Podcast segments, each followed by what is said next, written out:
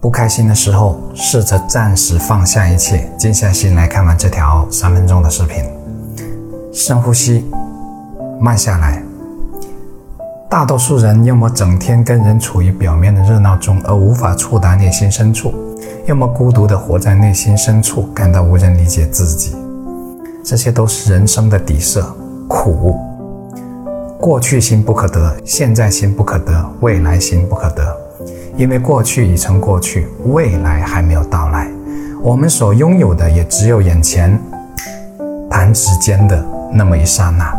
而这一刹那，在我说出这句话的时候，就已经离我们越来越远。正在录视频的我和视频发布后看评论的我，是同一个人，但也不是同一个人，或者说，并非完全相同的一个人。无论从生理还是从心理来讲，都是成立的。因为细胞每时每刻都在死亡，都在更新，而人的心情在不同时间里也不可能完全一样。人与人之间的差别不在于经历多少，而在于怎么解读这些经历。不同人对同一件事的解读不同，所以才有了不同的人生。有些人将过去的不如意解读成人生的绊脚石。而有些人呢，把这些解读成人生的垫脚石。一念天堂，一念地狱。有怎样的信念，就决定着有怎样的人生。相信明天会更好，明天不一定能更好，但只有这种信念，你才会用心在每一个当下，因为你相信未来，而不相信明天会更好。你的明天一定不会更好，因为你不相信未来，不相信美好的人事物，从而无法用心在当下。或者眼里只有自己。记住，无论何时何地，我们都只拥有当下，而当下每时每刻都在流逝。还记得刚才的响指吗？已经离我们又更远了。在坏事面前，每个人都难免情绪低落。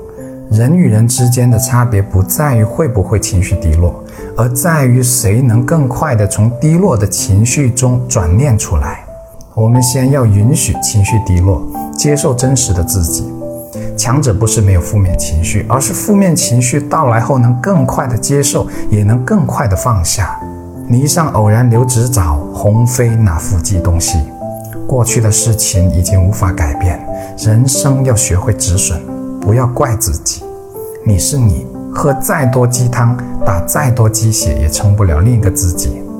你要变好。就要给予自己充分的时间。